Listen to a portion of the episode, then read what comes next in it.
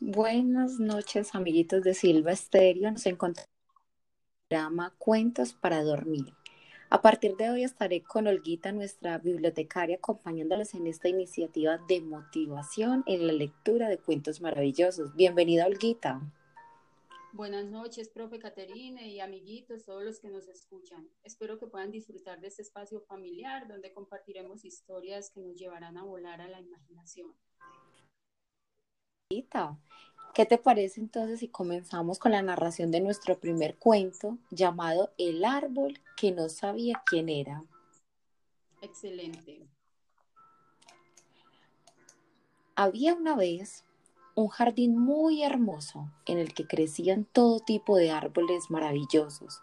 Algunos daban enormes naranjas llenas de delicioso jugo, otros riquísimas peras que parecían azucaradas de tan dulces que eran.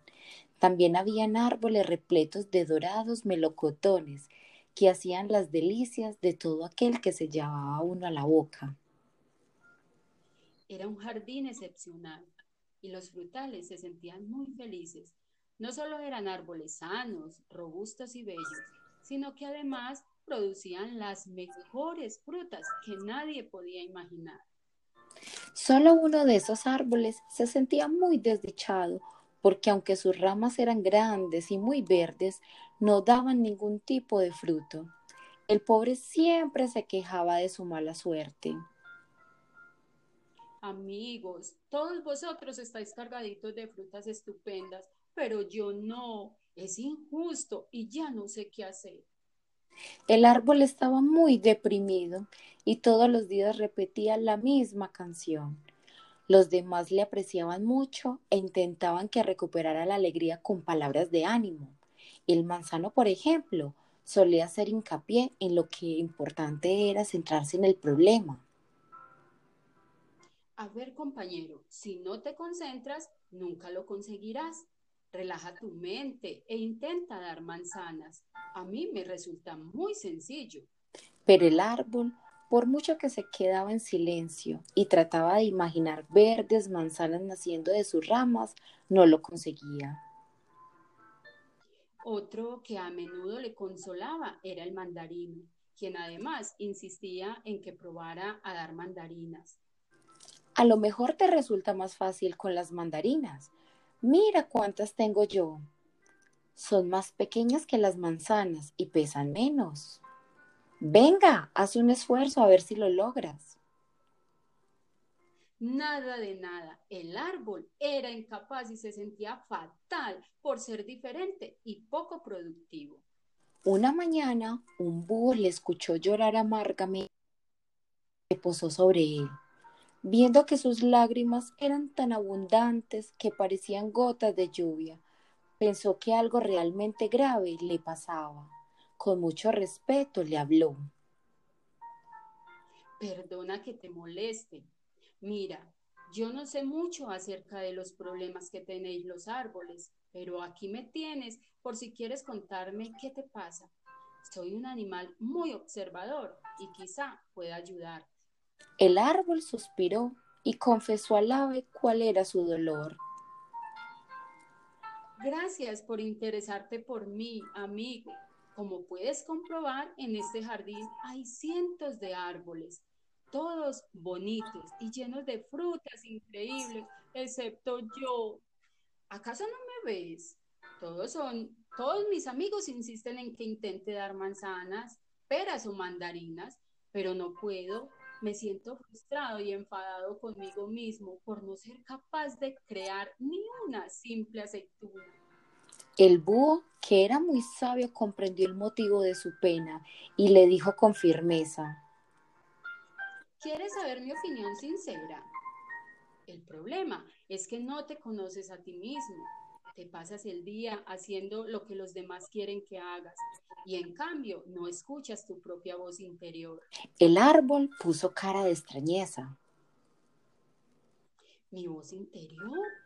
¿Qué quieres decir con eso? Sí, tu voz interior. Tú la tienes, todos las tenemos, pero debemos aprender a escucharla.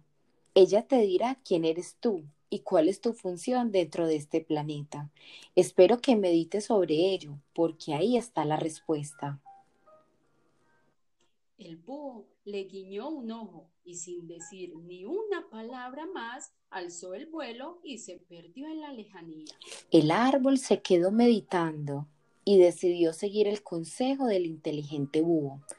Aspiró profundamente varias veces para liberarse de los pensamientos negativos e intentó concentrarse en su propia voz interior. Cuando consiguió desconectar su mente de todo lo que le rodeaba, escuchó al fin una vocecilla dentro de él que le susurró. Cada uno de nosotros somos lo que somos. ¿Cómo pretendes dar peras si no eres un peral? Tampoco podrías nunca dar manzanas, pues no eres un manzano, ni mandarinas, porque no eres un mandarino. Tú eres un roble, y como roble que eres, estás en el mundo para cumplir una misión distinta, pero muy importante, acoger a las aves entre tus ramas y dar sombra a los seres vivos en los días.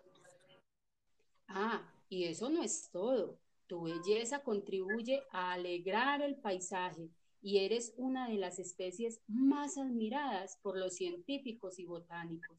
¿No crees que es suficiente? En ese momento y después de muchos meses, el árbol triste, la emoción recorrió su tronco porque al fin comprendió quién era y que tenía una preciosa y esencial labor que cumplir dentro de la naturaleza. Jamás volvió a sentirse y logró ser muy feliz el resto de su larga vida. Y la moraleja, amiguitos, que nos deja este cuento que hoy compartimos, que ha sido adaptado de una fábula, es que cada uno de nosotros tenemos unas capacidades diferentes que nos distinguen de los demás. Trata de conocerte a ti mismo y de sentirse orgulloso de lo que tú eres, en vez de tratar de ser lo que los demás quieren que seas. Bueno, amiguitos, nos despedimos por hoy. Que tengan dulces sueños y nos vemos mañana. Hasta pronto, Olguita. Chao, Katy, que duermas.